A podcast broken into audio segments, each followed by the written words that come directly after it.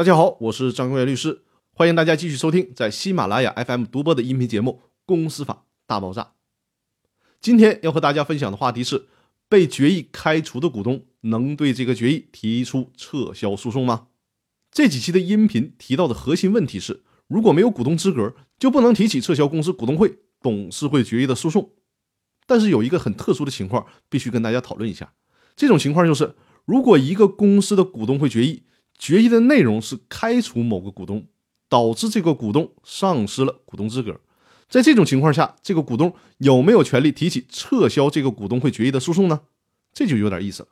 我们来举个例子，比如说 A 公司的章程规定。认缴出资的期限是三个月，如果三个月之内股东没有实缴出资，那么经过股东会半数表决通过，就可以剥夺这个股东的股东资格。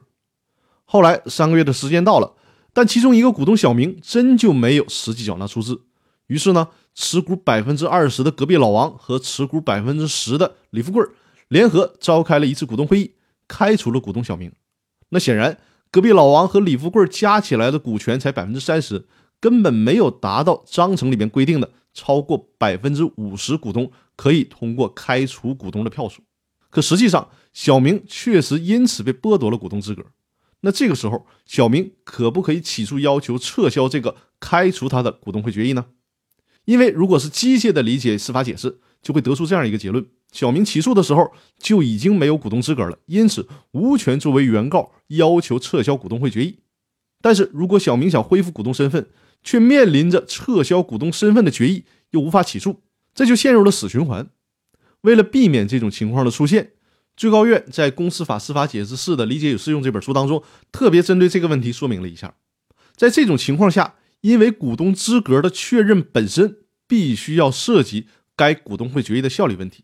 而决议内容又剥夺了小明的股东资格，所以说应当认为小明对这个股东会的决议有诉讼的利益。能够有资格作为原告起诉，要求法院撤销这个违反了公司章程规定程序的股东会决议。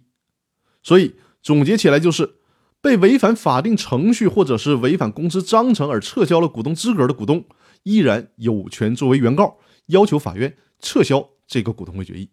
那好，我们今天的分享就到这里，更多内容我们明天继续。谢谢大家。